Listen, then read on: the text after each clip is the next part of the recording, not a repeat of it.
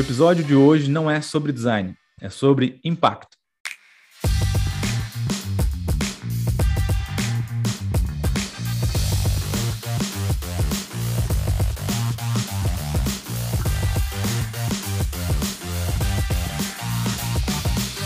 O Não É Sobre Design é o seu podcast sobre inovação. Aqui a gente cria ponte entre pensadores e makers para destravar novas perspectivas, sempre guiadas pela lente do design estratégico. Meu nome é Diego Alegre e hoje eu vou facilitar um pouco desse papo que vai rolar com uma pessoa bem incrível, bem legal, que eu já vou apresentar para vocês quem é. Mas desse lado aqui sempre temos os nossos parceiros, sócios, né, os hosts aqui do NESD. Então vamos começar dando as boas-vindas para o Campelo. Como é que tu está, Felipe Campelo? Opa, tudo jóia, tudo tranquilo. Tá com uma cara boa, né? Tá, tá, tá corado. A gente se grava aqui usando uma plataforma onde, que tem vídeo, tá, gente? Mas eu tô vendo aqui o Campelo tá com uma cara bem boa, tá feliz. É a luz, cara. Cris, como é que tu tá, meu querido? Opa, e aí, Diego, tudo bom? Boa noite. Nós estamos gravando de noite, tá? Por isso que é boa noite. Mas para quem tá ouvindo aí, bom dia, boa tarde, qualquer horário. Boa louça, boa viagem, né? Depende é. de, de onde a pessoa tá, né? Eu adoro é, ouvir podcast para lavar louça, passa tão rápido, né? Eu correndo. Enfim.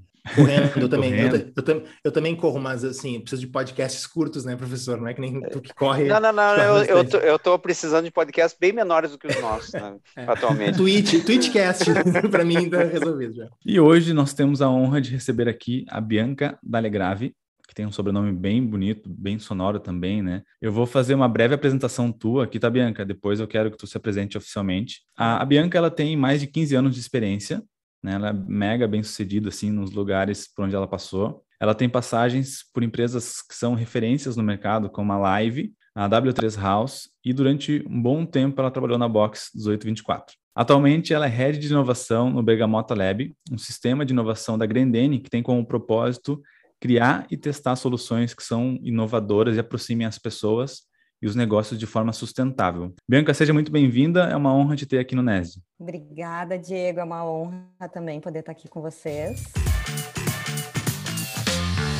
Eu queria que tu nos contasse um pouquinho da tua trajetória, mas eu queria entender um pouquinho dessa tua jornada pessoal, profissional, espiritual, que te trouxe até hoje, nesse momento, e te conectou com esse tema, né, que a gente vai falar hoje, que é o impacto.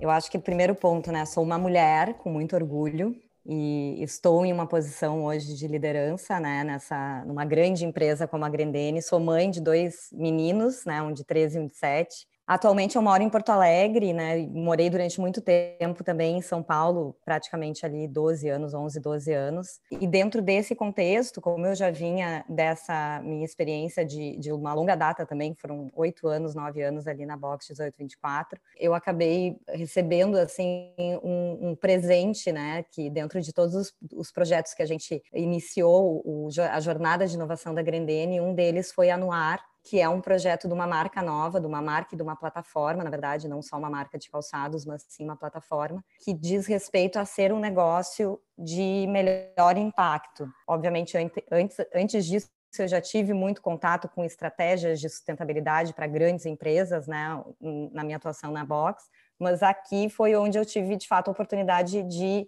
não só desenhar a estratégia, mas colocar a mão na massa e fazer a execução e, entender todos os desafios que estão relacionados a colocar para rodar um, um, negócio que tem isso no core, esse propósito, né, e, essa, e sustentar esse propósito todo em todas as iniciativas, todas as ações e modelar para que ele seja de fato, para que tenha uma entrega circular, né, que também tem essa questão aí de uma, de uma entrega que vise a economia circular. E aí foi quando eu acabei me direcionando dentro do Bergamota para projetos que, que olhem mais especificamente para a questão de sustentabilidade e economia circular. Então, existem outros dois projetos, outras duas frentes, que um é o aluguel de Melissa e o outro olhando mais para um desenvolvimento de um programa de, de plastic, que a gente está chamando de Plastic Coin, que é para a gente trabalhar com o desenvolvimento dos pilares de reuso e de reparo e de reciclagem também dentro da Melissa, para poder uh, trabalhar com toda essa, essa criação de valor para a cadeia né, do plástico em específico, que é a matéria-prima central hoje utilizada na Grendene, nos calçados da Grendene. Então, para mim está sendo né, um, um, momento bem especial assim da minha carreira, porque da minha jornada, na verdade, e que de fato eu estou tendo essa oportunidade de botar a mão na massa, de executar, de, de conhecer muitas pessoas, de me aprofundar nessa temática. Bianca, é super legal o teu histórico profissional, assim, acho que tem, tem várias empresas que são super bacanas, que tu já trabalhou, que tu trabalha hoje em dia, eu, acho, eu sou super entusiasta, assim, fã do, do Bergamota, do pouco que eu conheço, na verdade, né? Mas eu queria te perguntar, fazer uma pergunta bem objetiva, que é a seguinte, design circular é um bom negócio?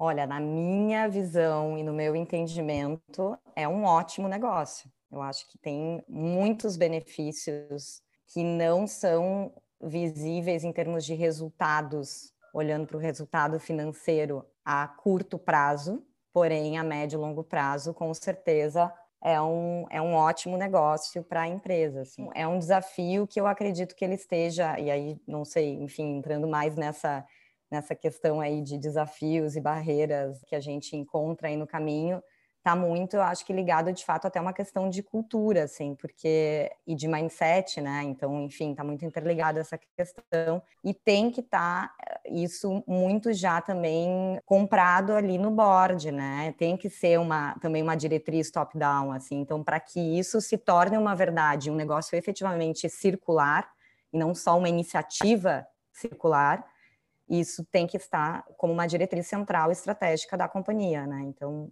mas eu, eu tenho total crença, assim, que, que esse é o, é o grande futuro para muitas empresas, né? E Não eu, vou te perguntar vários algo, cases. Uh, eu vou te per perguntar algo que, que, de certa forma, tu respondeu já meio parcialmente, né? Quais são as condições que tu acredita que uma organização, e uma organização grande como a Granene, precisam oferecer para que iniciativas de uma lógica focada em sustentabilidade, focada em economia circular, efetivamente aconteçam e não seja, como tu mesmo disseste, né, uma ação isolada.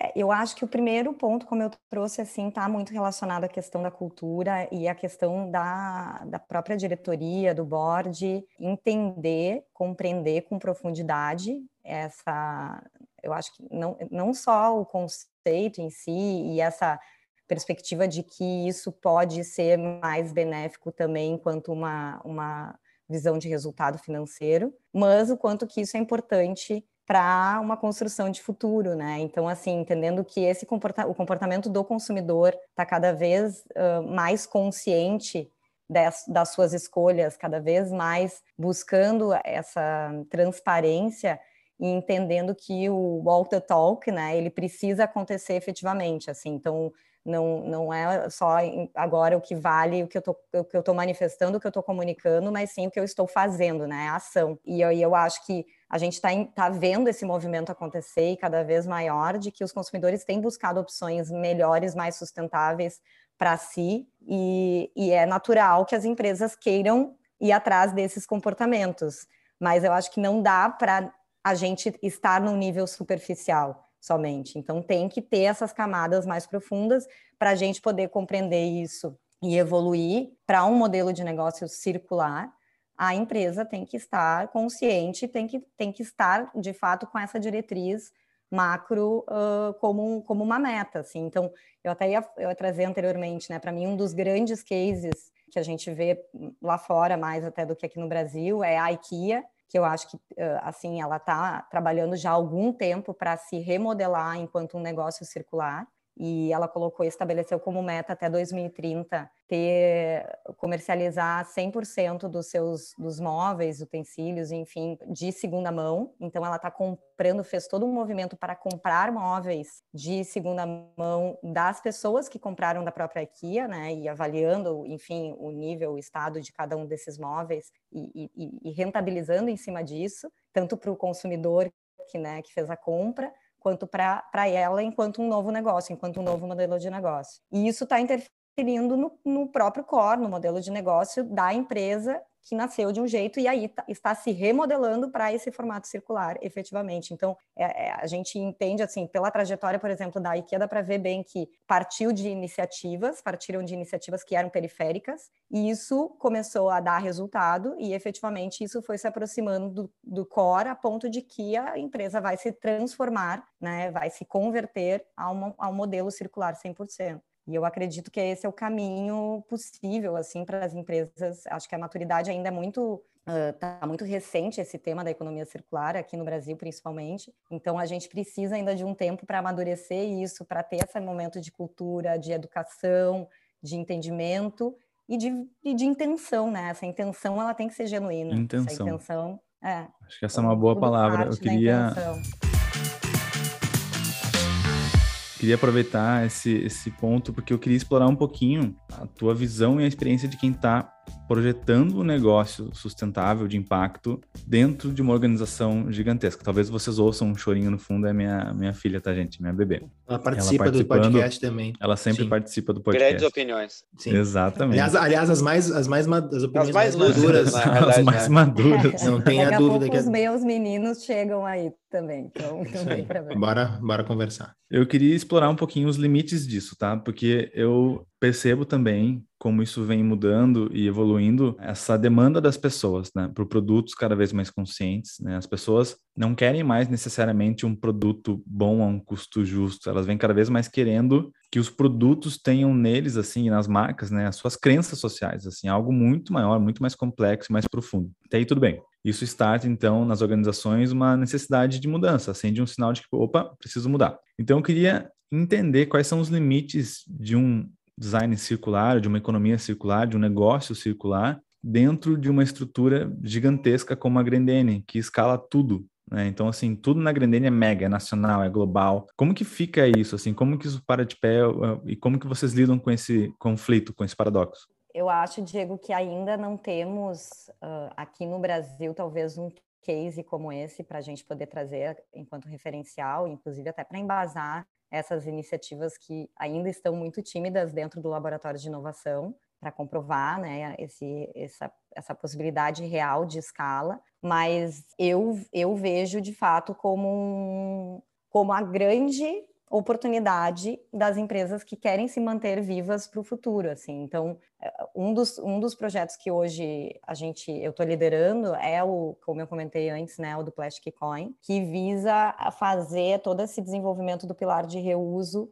e de reparo dos produtos da Melissa e só depois ir para o pilar da reciclagem, né? E ser o descarte e a reciclagem. Então, porque a, a ideia da economia circular é a gente sempre estender o máximo possível o ciclo de vida do produto. Por isso que a, a questão de manter a qualidade, ter uma matéria-prima de qualidade é tão importante. E para esse projeto em específico, a gente estava, a gente, na verdade, muitas pessoas da empresa estavam com uma mentalidade quase que de filantropia, assim, dessa questão de devolução e de, ah, vamos revender uh, produtos e aí vai ser de reuso, mas aí talvez esse lucro do que vier a gente faz uma doação para instituições e enfim, Como se não fizesse parte do negócio, né? Exato. E aí veio uma discussão à tona que eu acho muito interessante, que é justamente isso. Este negócio precisa ser escalável. Ele precisa se comprovar como, de fato, uma tese de negócio. E, e ter essa, essa viabilidade. E isso, e, e se a gente for olhar assim para enjoei, repassa,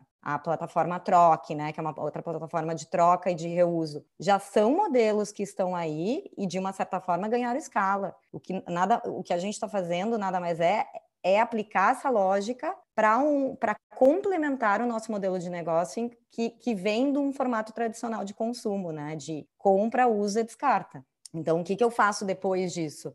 Né? Como é que eu, de fato, uh, entrego uma solução para estender esse ciclo e para criar maior valor para toda essa cadeia, inclusive para mim enquanto consumidora e, e para a empresa enquanto Grendene, e que isso, enfim, para mim é, é, muito esse modelo de futuro que, que é o que vai sustentar a economia, assim, de fato. Então eu vejo muito por aí, assim, a gente ainda não tem, eu acho que efetivamente um exemplo mas é, quando a gente entra nessas discussões que são mais profundas e estratégicas, eu vejo que a, a liderança entende, compreende e está pagando para ver, assim, literalmente, né? Então está fazendo esse investimento, entendendo que isso tem a oportunidade efetiva de virar um negócio. Então acho que não sei se eu respondi, acho que é eu, eu, vou, eu, vou, pegar não, esse... não, tem certo e não tem errado, né? É, eu, vou, eu, vou, pegar esse gancho que, que, a, que a Bianca deixou da, da, dúvida, né? Se é que ela respondeu, e, e, é, e, o papo é assim mesmo. Mas acho que super respondeu também. Para mim, tá, tá, tô entendendo, né?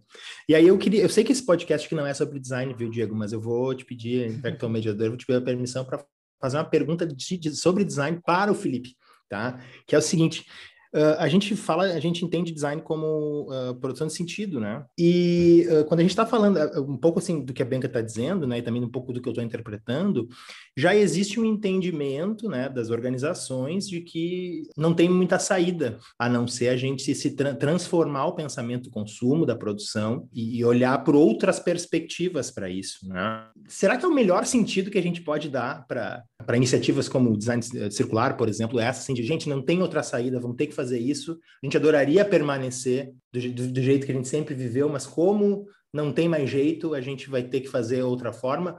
Ou será que é, a gente poderia uh, olhar isso por outras, por outras perspectivas e entender que não, de que isso é um compromisso? Enfim, eu não, eu não, eu não vejo muito isso no mercado, né? A Bianca vive numa uma organização que está fazendo isso e está nos dando esse relato lá de dentro.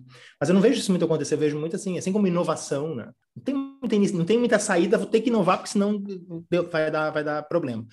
Será que não tem outras maneiras de a gente perceber isso? Assim, de entender é, essa necessidade como sendo algo uh, como deve ser feito, o correto, sei lá, enfim, a melhor maneira, enfim, uma pergunta bem aberta, né? Eu, é, é, eu, eu, acho que tem um, tem um elemento ético, muitas vezes, da, uh, das, das organizações se darem conta de que, ok, eu tenho que me preocupar com a sustentabilidade do negócio, mas eu tenho, tenho uma questão de um, de um certo legado, que antes não, não entrava em, em hipótese alguma na pauta de mesmo das grandes corporações. Eu vou, eu vou, dar um exemplo de algo que eu, que eu tive contato recentemente e que mostra um certo movimento. Podem, podem dizer que tá, pode estar jogando para a torcida, por uma questão de imagem, etc. Mas a Nestlé, tá? Ela definiu como dois pilares para inovação de produtos. Uh, ela está completando 100 anos uh, esse ano uh, de, no Brasil. Eles, eles definiram que tem dois pilares que são inegociáveis, tá? E o grande desafio é como, como isso efetivamente se efetiva, tá? No processo de desenvolvimento. Uma é sustentabilidade, e aí você pode entender sustentabilidade em toda a cadeia, né? Não é só a questão da embalagem, mas desde o do processo da, dos ingredientes e assim por diante e outra é saudabilidade. Porque, assim, a indústria alimentícia como um todo, ela, ela sempre uh, optou pela que, pelo que vende mais, tá? E vende mais não é necessariamente o saudável, é o saboroso, é o indulgente. Essa mudança significa que provavelmente, tá, se for feita de uma maneira muito rápida, significa que é, o negócio ele vai minguar por um tempo. Mas a questão é, eu tenho crença que o caminho é esse, eu tenho que fazer essa aposta que isso não vai ter volta. E, e talvez eu possa ser o pioneiro nesse processo, tá? ou seja, ser um dos primeiros a fazer isso, como a Grenene está fazendo, não só no mercado brasileiro, eh, não só no mercado calçadista, mas no mercado brasileiro. Eu, eu acho que talvez a questão seja um pouco, um pouco ligada a isso. Né? Se a, a, o que motiva tá, é uma, um aspecto econômico, etc., ou uma crença que o, o, o cenário futuro ele é inegociável, a gente vai bater nesse rochedo se a gente não fizer alguma uh, algum desvio de rota. A gente não consegue estar na cabeça, olhar uhum. dentro da, fazer um, uma, uma ressonância magnética para ver onde é que está brilhando. Ainda não. Uh, ainda não. Uh, de quem está decidindo. Mas a gente, o que importa é que existem iniciativas que estão começando a fazer isso. Sim. Acho que esse é um ponto importante que tu traz, Campelo. Esses dias eu estava falando com uma pessoa e ela trouxe um ponto sobre uh, duas diferenças, assim, né? Entre a, a quantidade de mudança versus a natureza da mudança. Mas quando a gente, a gente traz esse assunto, eu acho que o que importa de fato é a mudança, né? Uh, cruzando com as campanhas de comunicação, por exemplo, que a gente vê uh, que agora as campanhas estão super diversas, mas aí tu vai olhar para a empresa, tem zero diversidade, né? Mas na campanha, lá no vídeo, né, que passa na Globo, nossa, maravilhoso.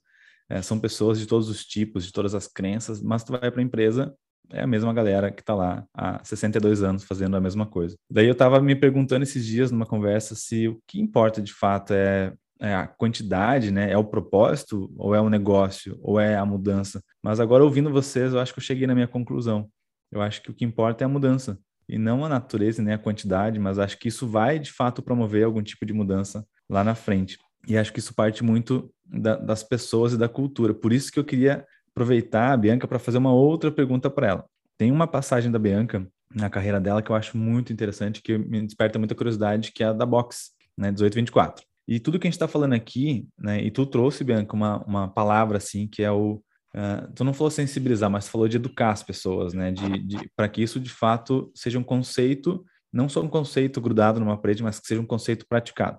E eu queria te perguntar uh, o que, que da, da, tua passagem da Box, assim, que é uma, uma referência, né, até hoje é uma referência em pesquisa, em comportamento, né, em, em diagnósticos, em insights, nessa visão né, bem, bem mais pioneira assim de mercado de futuro. O que, que dessa tua passagem está hoje nesse teu projeto? Né? O que, que tu consegue hoje conectar com essa visão de, de comportamentos, movimentos, tendências? Nossa, acho que muita coisa, assim, a Box, ela sempre trouxe para mim uma visão muito apurada, né, de comportamentos emergentes e de futuro mesmo, assim, leitura de futuro de, de, cenários de futuro. Eu até comentei assim, eu, eu, eu, brincava muito na época que eu estava atuante na box, eu às vezes ficava me sentindo até mesmo em conflito, sabe, de, de estar vivendo o presente, mas já muito antevendo coisas de, do futuro e trazendo isso à tona aqui para discussão familiar, para discussão, para questionamentos desde, sei lá, qual escola que eu vou escolher para meus filhos. Eu já vinha com uh, qual é a política de diversidade,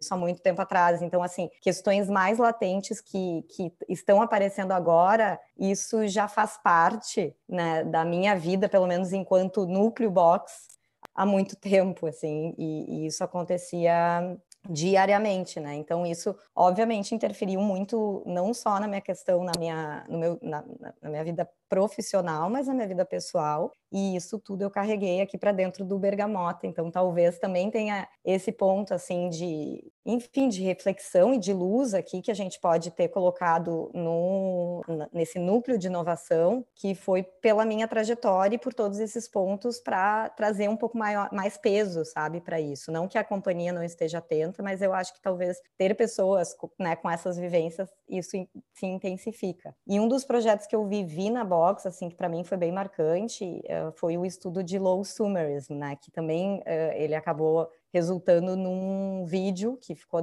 também bastante conhecido, né? um vídeo super famoso da Vox é o We All To Be Young, eu infelizmente não estava lá nesse período exatamente, entrei logo na sequência, mas uh, depois a gente teve o, todo o estudo do All Work and All Play, né, que foi toda a relação do jovem com o trabalho, e depois eu participei, que eu já tinha participado desse, e participei mais intensivamente com o Low Sumerism, então ali eu me lembro exatamente quando eu mostrei, tipo, o primeiro corte do vídeo para minha irmã, inclusive, e a minha irmã olhando aquilo e ela assim, nossa, eu acho que isso não vai acontecer. É. Não, não, é. assim, é. Não concordo. vai ter vergonha do teu closet de calçados, assim, sabe? Assim como a gente hoje tem vergonha de quem fuma, né, cigarro, enfim, tipo essa coisa, ah, a mãe fumava cigarro dentro do avião, nossa, que loucura, sei lá. Tipo, é a mesma lógica, entendeu? Vai acontecer isso. E ela, não, não pode ser possível. E agora ela olha para tudo isso, né? Enfim, repassa, eu enjoei, uh, para não para trazer um exemplo concreto e, e, gigantesco que é hoje tem um valuation, né? Uma das, um dos unicórnios aí dos Estados Unidos é a Rent the Runway, que eu não sei se vocês conhecem, que é uma plataforma de aluguel de, de roupa, assim, é um armário, é uma lógica de, de extensão do closet, né, do teu armário, assim, e a, o grande desafio dessa empresa é a logística, obviamente, assim como é o grande desafio da economia circular.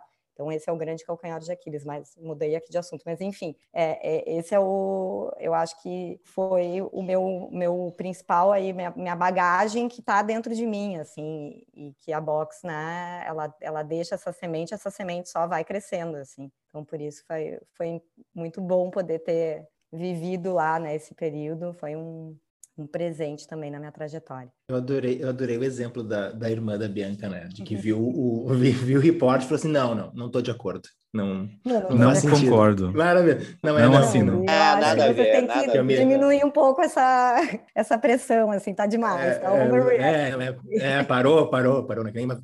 Eu vi atribuir essa frase, acho que por isso é muito veríssimo dizer a verdade, mas perguntaram para ele o que, que tu acha da morte, ele falou, sou contra, né? Acho que é tipo isso. Não, não, não, não tô de acordo, não tô de acordo, não tô de acordo. Mas assim, vocês falando, vocês, vocês vão falando, eu vou pensando, né? Acontece isso comigo, imagino quem está ouvindo também. E aí, assim, né? Importante. Hoje não é, é, acontece comigo, está acontecendo. E aí, no nosso episódio aqui é, é, não é sobre design, é sobre impacto, né? E aí tu vai pensando sobre isso, né? Pessoas, por exemplo, como a Bianca, né, que estão pesquisam, olham muito para o futuro. O Diego é um cara assim, eu falo muito para ele, né? Então, um cara visionário, por isso que, por isso que eu, preciso, eu, preciso, de ti perto de mim. Eu tenho, eu tenho muita dificuldade de entender noção de futuro, e o Diego está sempre olhando para frente, né? Uh, e, e aí eu estava pensando assim, olha, olha o tamanho do impacto que é na vida de alguém né, e das organizações uh, viver o futuro no presente.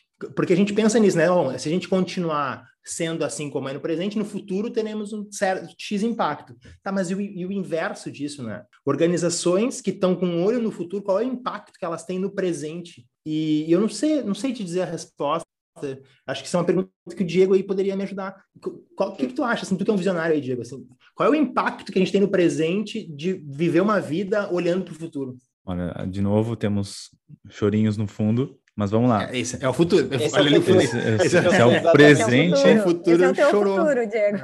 Ah, é, é, o presente e o futuro. É, mas que, que, olha só, Cris, eu estava te ouvindo e pensando, né? E eu tenho pensado muito nisso, assim, né? Porque a gente fala em, em design circular, em design regenerativo, e quando a gente olha para o futuro, eu vejo cada vez mais forte esse movimento de, de regeneração, né? No último episódio, para quem não ouviu, fica aí a dica, né? Que não é sobre design, é sobre comida. Teve uma frase que é a frase que a gente usou, né, até para divulgar o episódio. Ah, sim, é, é Cris, maravilhosa a frase da Cris. A Cris né? traz e acho que ela sintetiza um pouco do que a gente do que a gente está vivendo, que essa essa busca ancestral assim do, do, do de reduzir o impacto mas não só reduzir, mas tentar fazer com que a gente gere produtos e sistemas cada vez mais regenerativos. Ela disse assim que o futuro da comida é o passado. E a gente estava falando sobre indústria de alimentação e eu acho que a gente está vendo muito isso. Assim, a gente está olhando para um futuro, mas tentando resgatar algumas premissas uh, do passado, de um tempo que a gente era muito mais Claro que no passado a gente fez muita coisa errada, por isso que a gente está aqui. Mas as coisas eram é, mais. Seria, seria mais... um castigo. Estamos aqui, né? Sim, né? Seria um castigo. Mas acho que quando tu pensa em negócios, assim, acho que o, o, essa escala mais local, eu acho que é um, é um, redesenho de negócio que a gente vai seguir cada vez mais forte. E daí que traz de novo essa contradição, né? Que, que eu vejo muito, assim, não contradição, mas esse desafio, tá? Eu falei a palavra errada. Chega um momento, né? Acho que até tem um episódio que a gente fala sobre sustentabilidade, que foi com o nosso Carlo, querido é, italiano, designer italiano, Carlos Franzato, é, amigo. É o, do... é o, primeiro episódio do Spotify que tem legenda. Legenda, né? Ele fala igual o Jacando. Carlos, Carlos fala um português perfeito, cara. Ele fala igual o Jacando Masterchef, né? Um abraço, abraço, Carlos. Volte, volte sempre, né? Aquele episódio foi muito bom. Pô, muito bom. E, e ele fala muito disso, assim, de que a partir do momento que tu cria um produto sustentável, quando ele passa de um determinado limite, ele deixa de ser sustentável. E daí, de novo, eu trago esse, esse outro gancho que a Bianca trouxe, né? Que qual é o, o calcanhar de Aquiles do, do design circular ou da economia circular? circular? Queria te ouvir um pouquinho mais sobre isso também, que tu falou dessa questão da logística, né? Eu queria ouvir vocês sobre esse desafio, assim, porque onde que para? Onde que, opa, passou daqui, já não é mais circular. Acho que tem várias questões aí, Diego, porque, enfim, eu, eu tava, até estava me lembrando de uma, de uma frase aqui que, do curso que eu fiz da ideia circular, que elas trouxeram logo no início, que eu acho sensacional. É, uma, é uma, um coach do Albert Einstein, que ele fala: você não pode resolver um problema a partir da mesma mentalidade que o criou. E acho que esse é o, talvez, esse é o, seja o grande calcanhar de Aquiles de criar umas soluções que a gente imagina que sejam efetivamente circular, porém elas partem de uma mesma mentalidade que é linear. Então, a gente a gente olha para até mesmo questão de KPIs, né, de, de impacto, de, de sustentabilidade, muito ainda só sob a perspectiva do quantitativo e não incluindo o layer do qualitativo, né? Então, isso para mim também fica muito muito claro e muito forte, né, quando a gente modela efetivamente um negócio para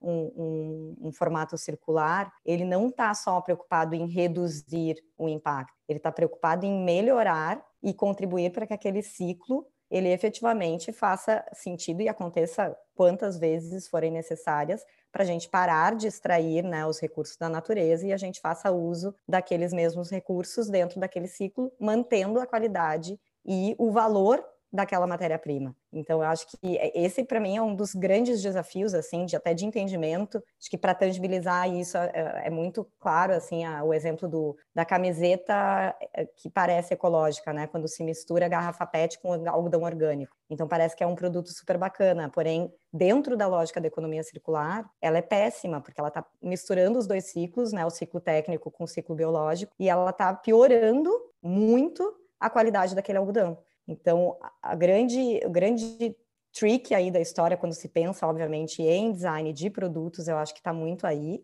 E aí eu acho que tem que ter um entendimento muito mais profundo, né? A gente usa a palavra upcycling ah, para qualquer tipo de produto que a gente acha que usou matéria-prima e a gente uh, uh, e ressignificou aquele produto para alguma outra coisa. E, e, esse conceito do upcycling, ele tem que ser, de fato, upcycling, né? Porque senão a gente está fazendo um downcycling, a gente está a gente está piorando aquela matéria-prima e, e, tra e, e, trazendo talvez até mesmo um fim para aquele para um possível outro ciclo que ela poderia ter. Então, eu acho que tem todas essas questões de, de aprofundamento e de entendimento para poder desenhar melhor todos esses processos e produtos. E essa questão, de fato, da logística, mais dentro do pilar, obviamente, da reciclagem, né? De, de, de fechar esse ciclo depois de passar para um reuso, para um reparo, uh, que, que eu acho que é o caminho que, na verdade, ele é o caminho que faz mais sentido, né, dentro dessa lógica toda de ciclos, para a gente poder encerrar dentro da lógica da, da, da reciclagem. E aí a logística, para mim, é um ponto aí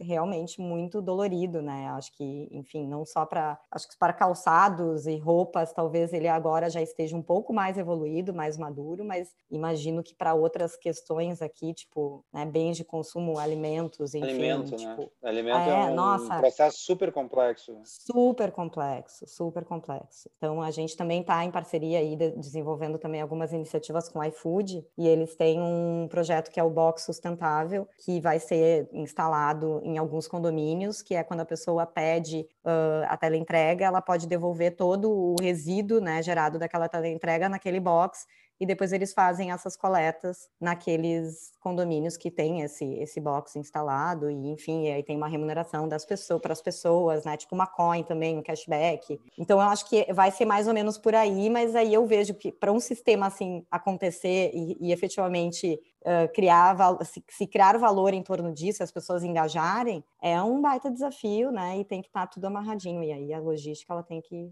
a coisa tem que andar. Tenho... E aí tem o lance das margens, né? Também como é que essa como é que essa lance da logística está comendo margem aí do teu negócio? Eu tenho um combo de perguntas, tá? Eu vou fazer assim, ah. ó, eu vou fazer essa pergunta que ela é, ela é bem rápida e objetiva para o Campelo e para o Cris. E a partir das respostas, eu volto para Bianca. Tá? Sim, resposta sim. Então, Campelo não. e Fragoso. As pessoas mudam as então eu vou fazer uma, vou inserir uma outra pergunta, assim, até que idade, quando elas mudam, o que faz elas mudarem? É muito mais complexo. Cara, eu acho que viver é mudar, inclusive, cara. Sinceramente, acho que viver é mudar. Uh... Tá, mas aí tu tá falando de uma perspectiva humana, evolutiva, mas falando em negócios, tá? O cara tem uma empresa há 50 anos. Mas tu perguntou que, da pessoa, velho. É, isso, mas o que, que, isso, mas calma, vamos chegar lá. O que, que não, eu acho, eu acho que faz mudar, eu vou te responder assim também, de maneira tá assim. Tá falando empresário, em as palavras? Nós estamos falando assim, eu tô falando de uma perspectiva de vida Eu quero cair em cultura, anos. tá? Eu quero ah, cair não, mas... em choque de cultura com a Bianca, para entender assim, a, a, cultura de um laboratório versus a cultura de uma organização. Eu quero chegar ali, nessa essência. Não, Diego, mas antes eu, eu tô provocando contigo, vocês. Mas se a, a, minha se a resposta visão... não for a que eu gosto, eu vou cortar na edição, daí eu já vou direto Tudo bem, tudo bem. Lucas, mantém, mantém o que eu vou dizer agora, que, que, é genial. Gente, quem tá ouvindo é genial o que eu vou dizer. Não, brincadeira. Cara, não, eu acho que assim como o negócio, né? Porque os negócios são feitos por pessoas, né? Uh, a gente muda na dor. Então, assim, tem que, tem que haver algum tipo de dor. Ou né? perspectiva eu... de dor. Desculpa, Cris, mas isso. ou a perspectiva de dor. Talvez não esteja sentindo agora, mas tu vai ver, vou sentir logo isso. Não, isso é, pode ser. E, e, me parece que assim que, que a gente, enquanto sociedade, esquece um pouco da dor porque é tudo tão é tudo tão confortável, é tudo tão eh, pro bem, é tudo tão pro prazer, é tudo é, é, é, tipo assim, tudo felicidade o tempo todo, que a, a, dor foi uma coisa que foi esquecida, assim, a dor, o, a, o desvio, o não deu certo, né, que é lá a minha perspectiva pensa, pensa, erro. Pensa, pensa na bangornada que a gente está tomando em função da pandemia, né?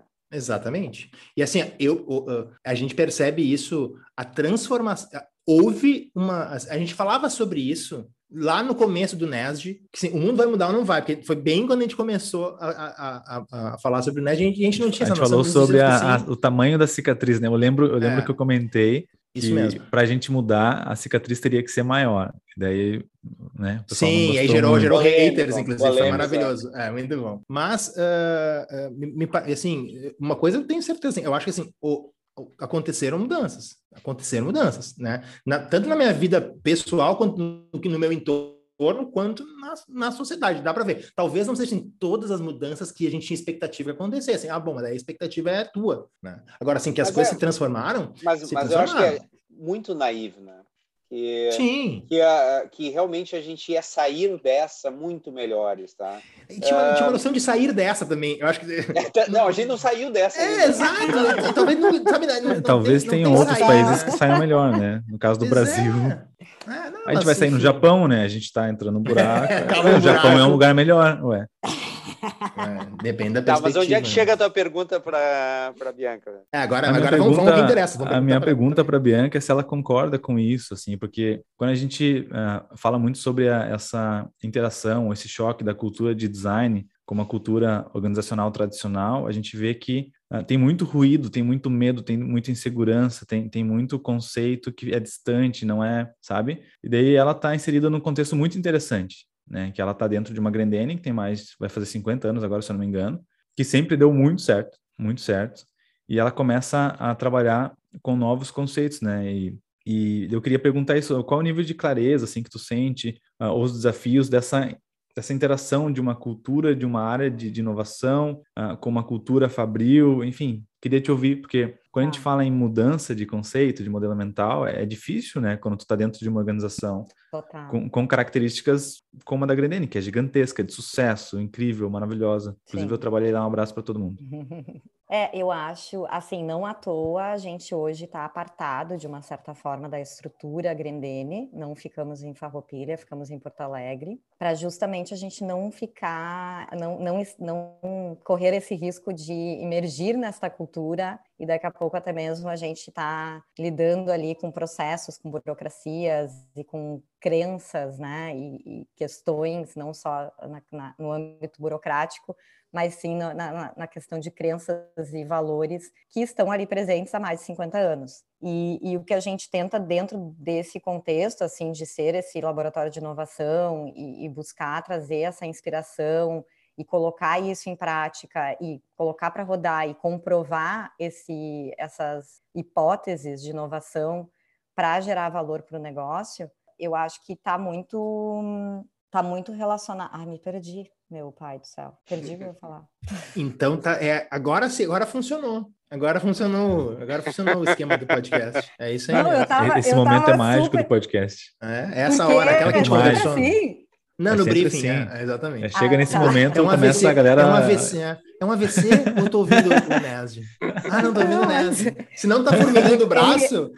É, eu acho que é o horário, gente, porque eu me conectei lá, lá embaixo e aí me perdi, sabe? Eu ouvi, ouvi um falando lá e eu... Ai, ah. O pessoal não respeita o silêncio no estúdio, né, Bianca? É impressionante. É, impressionante. Ai, tá, me lembrei agora o que eu ia falar. Enfim, a gente hoje tá numa estrutura que é apartada da Grendene, e eu acho que isso foi propositalmente né, eh, direcionado pelo, pelo Paulinho, para a gente não ter, não correr esse risco de, de emergir dentro de uma cultura que está enraizada aí dentro dessa história de 50 anos, e a gente, enfim, criar os nossos próprios valores, nossas próprias crenças, porém também trazendo essa a possibilidade de irrigar a, a estrutura core, né, que é a Grendene, então, eu acho que esse é um modelo que, que vem funcionando. Porém, a gente sempre honra muito o toda a gente busca, né, a partir dos, dos nossos das nossas construções aí de projetos, a gente busca muito honrar toda essa história, obviamente, que deu certo e que tem sucesso, mas acho que tem aí também uma crença do laboratório que é o que nos trouxe até aqui não necessariamente vai nos levar para o futuro, né? Então, que, que, que é o mundo mudou, as coisas estão,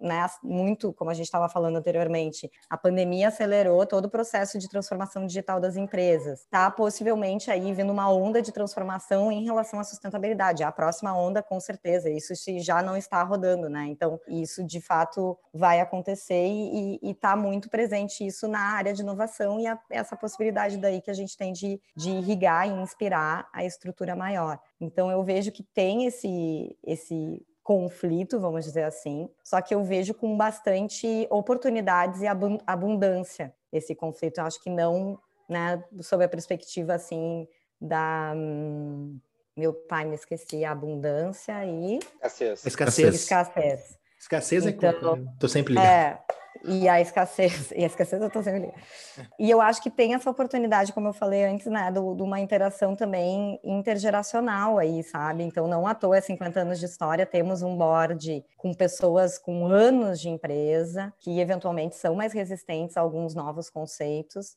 mas eles estão abertos, eu sinto que estão minimamente ali abertos para escutar o que vem, né? E essas novas vozes aí que estão aparecendo. Hoje a gente tem também na liderança do Bergamota a Poliana, que é uma mulher negra, o Arturo, né, que vocês conhecem, que já esteve aqui, uh, eu também, né, representando também, né, enquanto uma liderança aí feminina. Então eu acho que isso tudo acaba trazendo outras perspectivas de olhares. E a gente tendo essa oportunidade de estar em contato com, com esse board, é onde a gente vai conseguir ir sensibilizando e calibrando aí né, o, o, o, futuro da Grendene para um, uma cultura mais aberta, mais humana, e, né, enfim, mais conectada, na verdade, com os valores do presente. Eu acho que. Mas que legal isso, Bianca. Acho que tu, tu, trouxe assim na tua fala uma fórmula bem interessante de entender como que as coisas podem vir a acontecer, né? Que é a abertura para uma uh, para várias perspectivas diferentes, né? De geração, de gênero, de pontos de vista, de histórico. E é isso que faz uma, uma organização avançar no sentido da, do, que, do que a gente fala aqui, né? De inovar, de, de, de entender o que quer melhorar, né? E, e procurar Projetar. isso. Né? Muito interessante esse teu ponto, porque eu, eu, eu tentando procurar isso, tá, mas qual é a fórmula, e acho que nessa tua última, nessa tua fala, assim, ficou bem claro isso. E isso serve, inclusive, como realmente, assim, um bench, sabe? Tipo, ah, de a gente fala muito sobre isso, mas é legal ver isso acontecendo, né? Quando tem um, um monte de gente... Muito diferente, é legal. Foi desenhando um framework assim na tua cabeça? Não, nem, nem um pouco, nem pensar. Estava ouvindo mesmo aqui de boa, e aí, ah, que legal, ela achei, foi bem claro, não tem framework nenhum. Eu Sabe como é que eu sou? É bem, bem caótico. Mas imagina, achei, achei esse framework aqui. É, imagina. ah, quando, quando tiver o scanner aquele que o, que o Campelo gostaria que tivesse, né? Pra gente saber o que acontece na cabeça. A minha não, esposa jura que tem, né? A minha esposa jura que tem, né? Ela jura que sabe o que eu tô pensando. Mas ela não sabe. Tem segredo entre nós. Ninguém sabe. Será que vai cortar? O Lucas vai cortar? Acho que não, né? Essa aqui acho não, que não. Agora não. Não, não. não é, né? Pessoal, a gente está chegando ao final ah, oh. nosso episódio ah. sobre o impacto. Tem uma coisa que a gente tem feito na segunda temporada que é a seguinte: Bianca, deixa aí para a galera dicas, tá? Dicas. Podem ser dicas de livros, documentários, ah, de pessoas e perfis incríveis para a gente seguir no Instagram, por exemplo. Mas o que que tu tem visto hoje relacionado ao tema que você poderia deixar aqui como caminhos para a galera poder se aprofundar mais, estudar mais? Ou não, ou, também, ou não, relacionado, assim, né? Ou não relacionado. Ou qualquer outra coisa, um perfil, alguma dica completamente aleatória, uma receita. Nossa, comi esses dias tal coisa que é muito bom. A gente, a gente coloca na descrição do, do episódio a, a referência citada para facilitar, uh, porque quando a gente ouve um podcast e alguém dá uma dica, putz, e aí tu não anotou na hora, daí, putz, onde é que, que ponto da gravação foi? É um inferno, né? Então a gente está facilitando a vida do, da nossa audiência. Eu acho assim, em termos de curso, eu indicar o, o, o, próprio curso ali que eu fiz da ideia circular, que eu achei sensacional, que olha para essa, essa perspectiva do design circular e com uma profundidade muito bacana ali da Leia e da Carla, né, que elas trazem na, na, condução do curso, na troca. Em termos de livro, eu acho que o Cradle to Cradle é uma leitura essencial, né, que é essa, essa, esse, essa metodologia e esse embasamento todo da, da economia circular que traz trata, né, dessa perspectiva de sistêmica, né, que leva do berço ao berço que mais? Eu tinha pensado mais um, ó. Tô, tô esquecida hoje. O perfil da Noir no Instagram. E o perfil da Noar no Instagram. Olha isso, óbvio. Sempre é bom ter um publicitário, né? É como é bom é. ter um publicitário no, no, no, na parada, né? Conteúdos, é conteúdos de fácil acesso e assimilação, arroba plataforma no ar, ponto no ar. Não, arroba no ar, ponto plataforma. Ó, corta aí, Lucas. Não, Lucas, é isso aí mesmo. Lucas nunca foi tão lembrado. É impressionante, virou um personagem, né? Ficou, ficou. Lucas Borba é o nome da fera. Sigam é no Instagram aí. também, o cara é genial. Feito, gente. Feito. Pessoal, então, muito obrigado pela presença de todo mundo. A quem chegou até aqui, né? Nosso muito obrigado. Espero que a gente tenha provocado algumas reflexões interessantes para vocês. A Bianca já deixou alguns caminhos para que vocês possam se aprofundar ainda mais. Tem outros episódios na nossa playlist bem legais também, que fica aqui para quem ainda não ouviu. E é isso, a gente se encontra no nosso próximo encontro esporádico, sem uma promessa de data, mas com a promessa de que nós não desistiremos, né? A gente vai seguir. Nós somos a resistência do, do podcast. A resistência do design, exatamente. Então a gente se vê logo mais. Valeu, falou!